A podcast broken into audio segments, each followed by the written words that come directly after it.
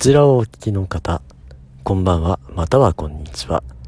ラジオネーム NSTRD です。前回初めてラジオトークを始めまして、今回が第2回ということになります。お久しぶりです。で、前回の初めてラジオトークをやった感想なんですけども、自分で人に喋りをするというのは本当に難しいなと思いました。あの、1分続けて喋るというのが本当に難しくて、その喋りたいことが言葉に出てこなくて、詰まってしまうんですよね。あとそれから、本当に自分が言いたいことを言えるまでにトークを持っていくのが大変なんですよね。アフターシックスジャンクションっていう、まあ僕のすごい好きな番組がありまして、あの、TBS ラジオで、えー、っと、月曜から金曜の夜6時からやっている番組があるんですけども、まあそちらの番組に、島尾真帆さんっていう方が出てまして、まあその方はあの漫画家で、えー、コラムニストの方なんですけども、え、その島尾さんが番組内で自分でラジオを作るという企画があったんですね。え、で、まあ詳しくはあの、おそらくラジオクラウドにあると思うんで、まあそちらで調べていただきたいんですけども。はい。まあそこで自分が感じたことは、まあ結構グダグダな部分もあったんですけど、その、たとえグダグダでも、本当に自分の言葉で伝えたいことを伝えるというのが一番重要なんじゃないかなと思いましたね。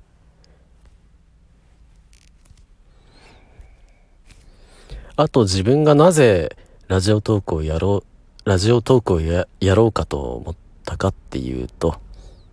やっぱりあの、自分はその心で思っていることがあって、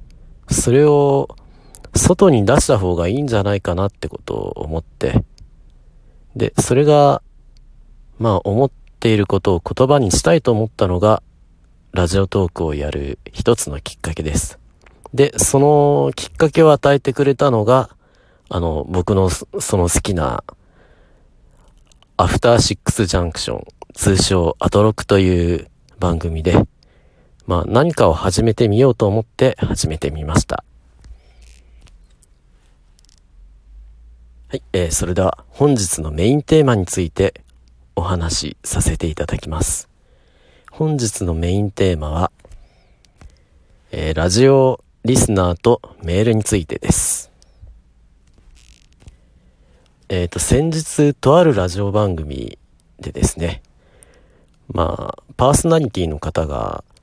まあ、よくどんなメールが採用されるのかってっていうことを話してまして、やっぱりあの、ラジオ番組っていうのは、その、やっぱりメールを送ったら採用されるのがすごく嬉しいじゃないですか。でもあの、その採用される人っていうのは大体、すごく同じ人が多いんですよね。で、パーソナリティの方は、その、どうやっって採用するメールを選ぶかというと、まあその方によると、まあっていうか多くのパーソナリティの方がそうだと思うんですけども、やっぱりメールの内容を見て採用してるんですよね。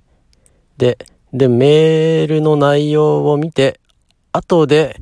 えっ、と、ラジオネームを見たら、たまたま同じ人が採用されてたっていうことらしいんですよ。で、なぜ、そうなるかっていうと、やっぱりあの、その人の文章が面白いからだってことをね、伝えてましたね。決してその名前で採用してるわけじゃなくて、やっぱりメールの内容で採用してて、それでたまたま採用されるのが同じ人のことが多いっていうことを話してました。まあ僕もよくメールをいろいろな番組に送っているんですけども、やっぱり採用される方っていうのは、その、書く内容の順番がすごく的確だったり、表現の仕方っていうのが豊かだったりするんですよ。例えば、その、ある番組で、まあ、ラジオパーソナリティの方が、まあ、ある番組にゲストで出て、あの人この番組で歌ってて面白かったよって書く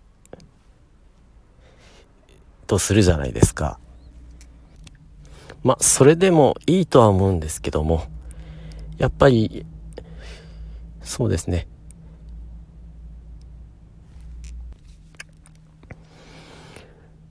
パーソナリティの〇〇さんが歌ってましたが、歌唱力がとても絶妙で、下手ではない歌唱力がとても良かったです。って書く方が、なんか採用される可能性が上がったりするんですよね。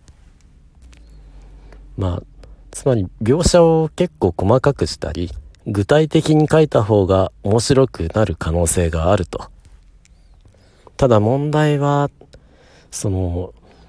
描写を細かくしたり、具体的に書きすぎてしまうと、今度はちょっと文章が長くなりすぎちゃって、まあ、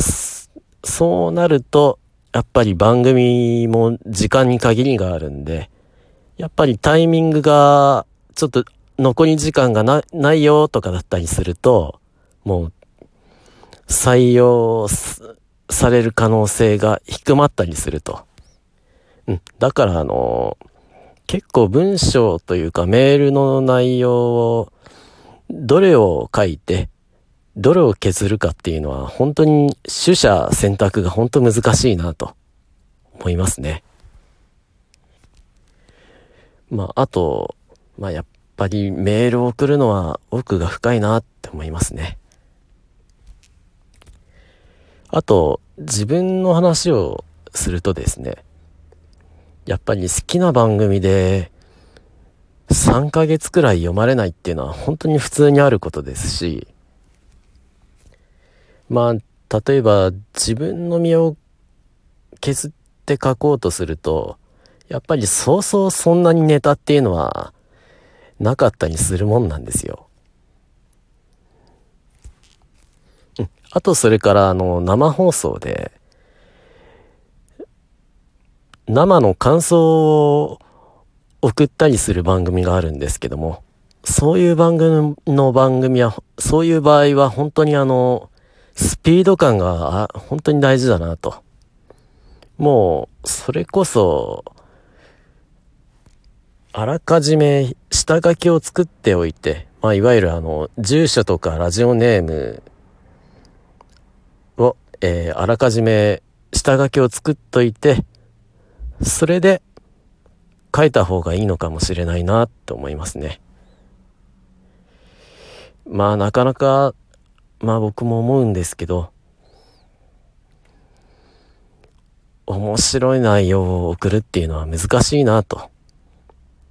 まあ改めてメールを送るのは奥が深いなと思います。えはい、えー、それでは、えー、僕の、え、ラジオ番組への投稿についての考えを、え言わせていただきました。え第2回は、えこれでエンディングとなります。もし、時間と気力とモチベーションがありましたら、第3回制作したいと思います。最後までお聞きいただきましてありがとうございます。ラジオネーム NSTRD でした。それではまた。